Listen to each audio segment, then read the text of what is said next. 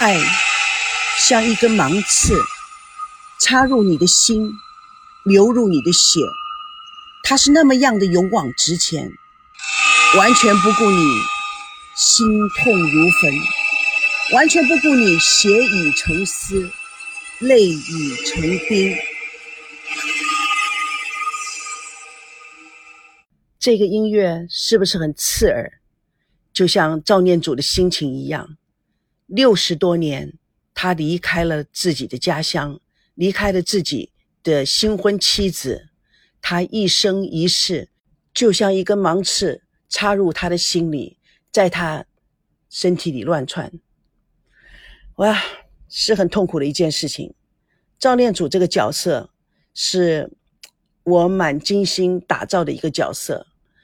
呃，他的原型，就他的长样，在我的脑子里面是非常非常清楚的。我想，我空中的朋友，假如你们听的话，你们可以感觉到，也可以知道，他是个非常有才气的人。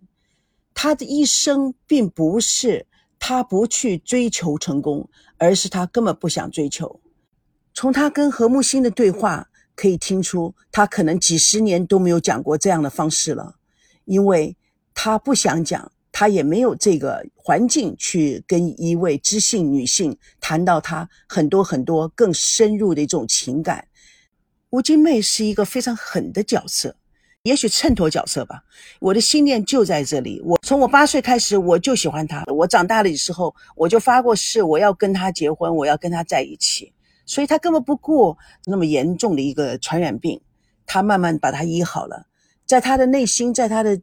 真正的追寻里面，就是像秤头一样，就是说的，我就要这样，我跟他在一起，我就快乐，就是这样的一个非常单纯的，对于爱非常执着的一个人。那么赵念祖其实爱过他吗？我想赵念祖只有到最后是对他的一个抱歉而已。赵念祖的心，他连他儿子他都不爱，何况是对另外一个女人呢？下面会有更精彩的。播出，希望你们能够慢慢继续的听，谢谢。